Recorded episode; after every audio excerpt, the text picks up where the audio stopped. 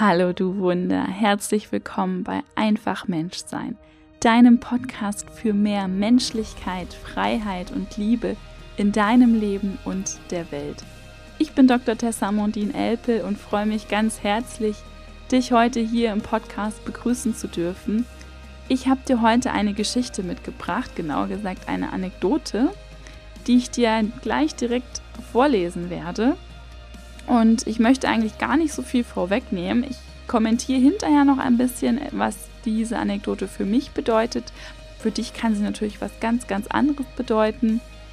Und ich möchte nur vorwegstellen, dass mich diese Geschichte selbst ähm, sehr berührt hat in einem bestimmten Sinne, weil sie für mich nochmal die Frage der Menschlichkeit was unsere Karriereplanung und unsere Lebensplanung betrifft, einfach aufwirft.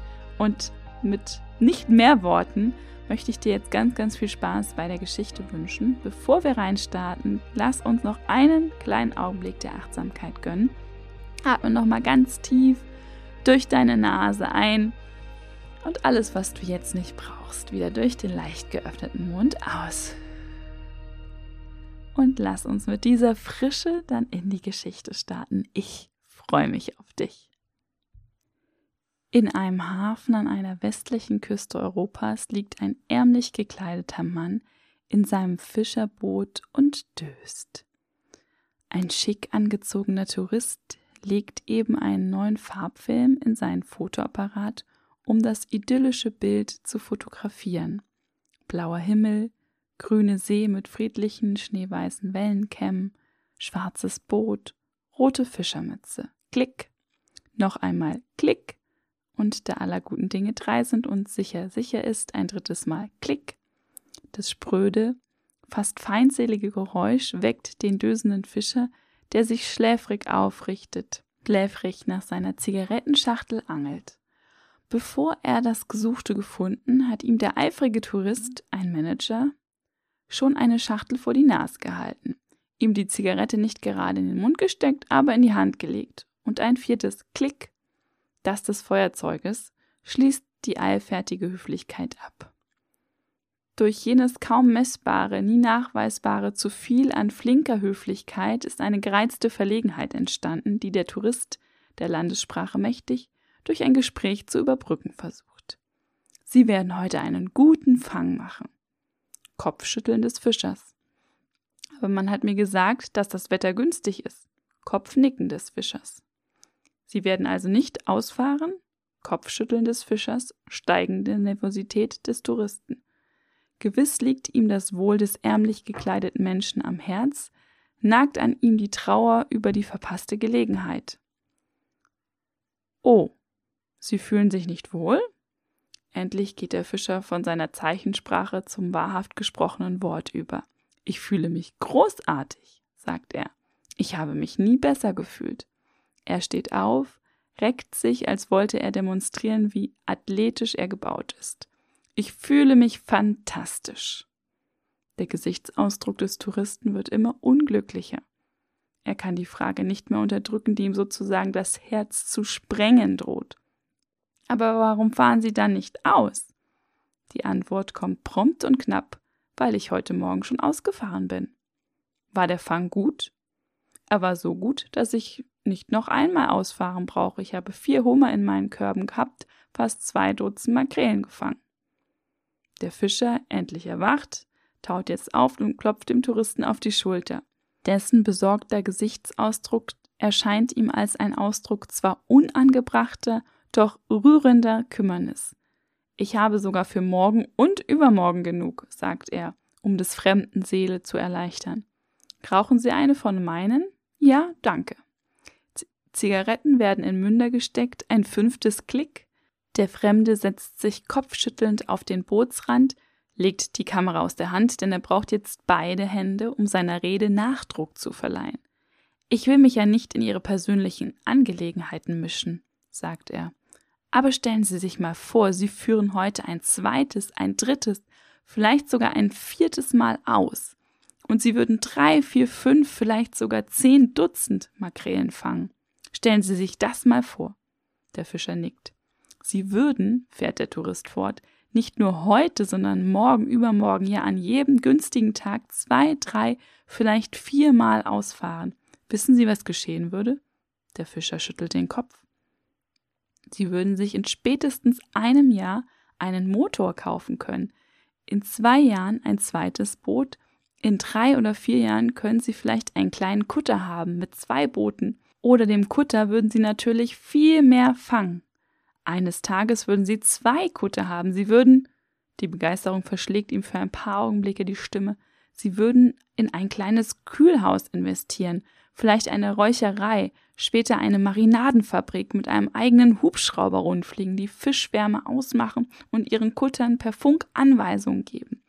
Sie könnten die Lachsrechte erwerben, ein Fischrestaurant eröffnen, den Hummer ohne Zwischenhändler direkt nach Paris exportieren und dann, wieder verschlägt die Begeisterung dem Fremden die Sprache, kopfschüttelnd, im tiefsten Herzen betrübt, seiner Urlaubsfreude schon fast verlustigt, blickt er auf die friedlich hereinrollende Flut, in der die ungefangenen Fische munter springen. Und dann, sagt er, wieder verschlägt ihm die Erregung die Sprache, der Fischer klopft ihm auf dem Rücken wie ein Kind, das sich verschluckt hat. Was dann? fragt er leise.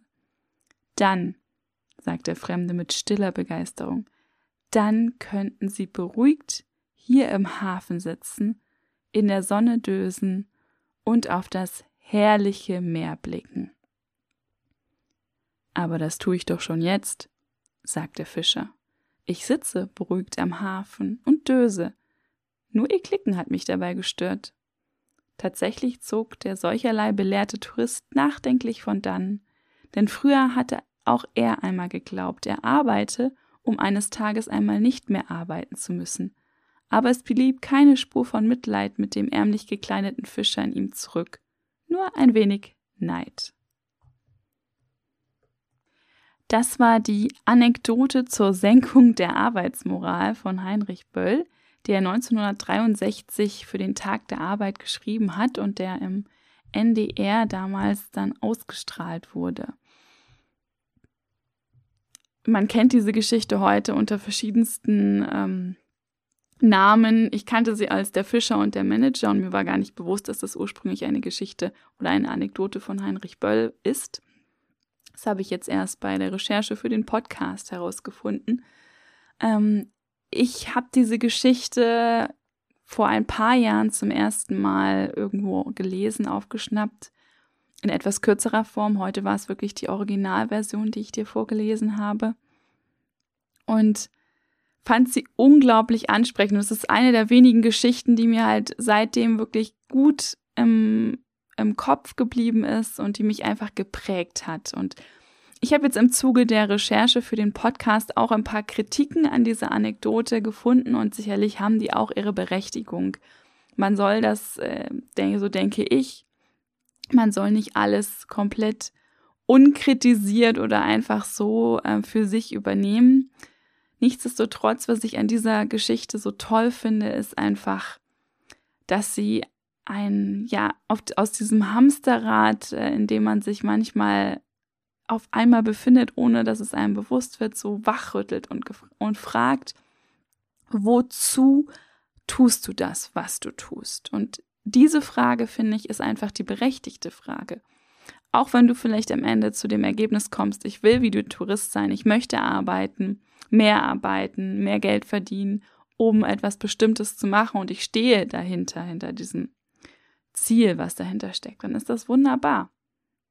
Aber ja, viele Menschen sind sich gar nicht bewusst, dass sie sich auf einmal in einem Hamsterrad befinden. So ging es mir viele, viele Jahre lang auch. Und ähm, dass es auch noch eine andere Welt, ein anderes Leben gibt. Das ist alles, was in diesem Hamsterrad drin ist, wird auf einmal absolute Normalität. Und letztendlich ähm, sind wir natürlich in unserer Gesellschaft ganz stark auf Gewinnmaximierung, Wachstum und Geld akkumulieren gepolt. Sicherlich ist es zum einen einerseits auch gut, um ein gewisses Sicherheitsbedürfnis, was wir nun mal alle haben, auch zu decken. Und vielleicht kann nicht jeder wie der Fischer nur für morgen und übermorgen gesorgt haben, sondern vielleicht musst du oder so geht es mir, mir ich, ich kann besser schlafen, wenn ich auch für ein paar Tage mehr gesorgt habe, beziehungsweise äh, mir geht's wirklich so, ich, was ich für mich so rausgefunden habe, ich möchte auf jeden Fall die kommenden drei Monate für mich irgendwie gesichert haben, materiell. Aber da hat jeder eine eigene Grenze und auch eine eigene Art, damit umzugehen. Und es geht eigentlich nur darum zu fragen, ist es bei dir auch sozusagen diese Grenze oder dieses bis auf die Rente sozusagen zu spekulieren, auf dieses ganz weit entfernt liegende, diesen weit entfernt liegenden Lebensabschnitt, an dem man sich dann erholen kann. Oder ja, ist es vielleicht nicht so. Einfach, es geht einfach darum, sich ein bisschen zu hinterfragen. Es geht nicht darum, alles aus dieser Geschichte für bare Münze zu nehmen, sondern wirklich die Frage, die zentral ist, wozu tust du das, was du tust? Und bist du dir dessen bewusst, wozu du das tust?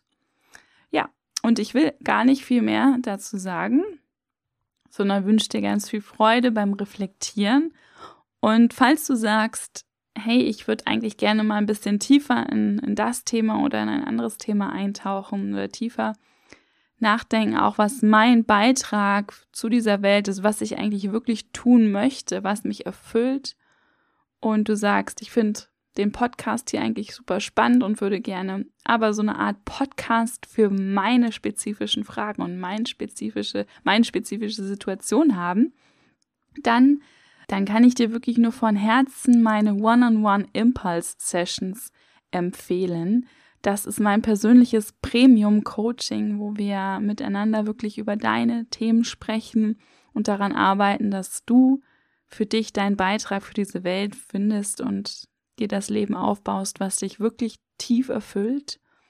Und das kann, können wir, wie gesagt, in der Premium-Version machen mit ähm, Videocalls, wo wir wirklich lange Zeit dann über deine Themen sprechen oder in einer vergünstigten Version, die aber richtig cool ist, und zwar die One-on-One Impulse Sessions kommen vor in Form von Sprachnachrichten, wo wir Sprachnachrichten miteinander austauschen. Das heißt, es ist wie dein persönlicher Podcast für dich.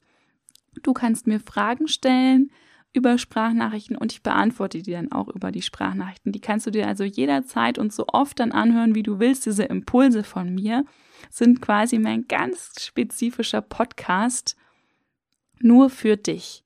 Und ich biete das Paket an für zehn Sprachnachrichten. Das ist eine Begleitung, die circa über vier Wochen geht und wo wir wirklich, wo du Impulse zu deinen ganz, ganz spezifischen Fragen bekommst und das biete ich an für 199 Euro. Wenn dich das interessiert, schau unbedingt äh, in die Show Notes. Da verlinke ich dir meine Website und ganz spezifisch den Teil zu den One-on-One Impulse Sessions.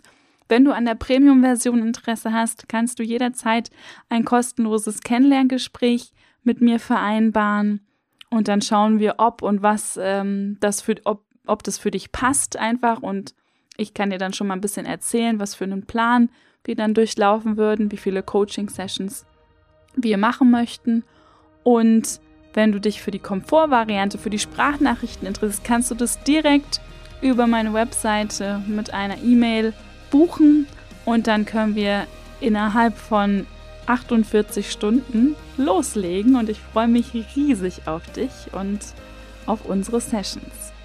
In diesem Sinne, Danke, dass du bis hierhin zugehört hast. Ich freue mich, dass du bei diesem Podcast generell zuhörst. Ich freue mich wirklich sehr, ähm, dich inspirieren zu dürfen, Dinge mit dir teilen zu dürfen und hoffe, dass du dann nächste Woche wieder einschaltest. Falls dir diese kleine Anekdote von der Arbeitsmoral oder zur Senkung der Arbeitsmoral, der Name ist ein bisschen sperrig, gefallen hat, teile doch gern diese Podcast-Folge mit Familien, Freunden, Bekannte.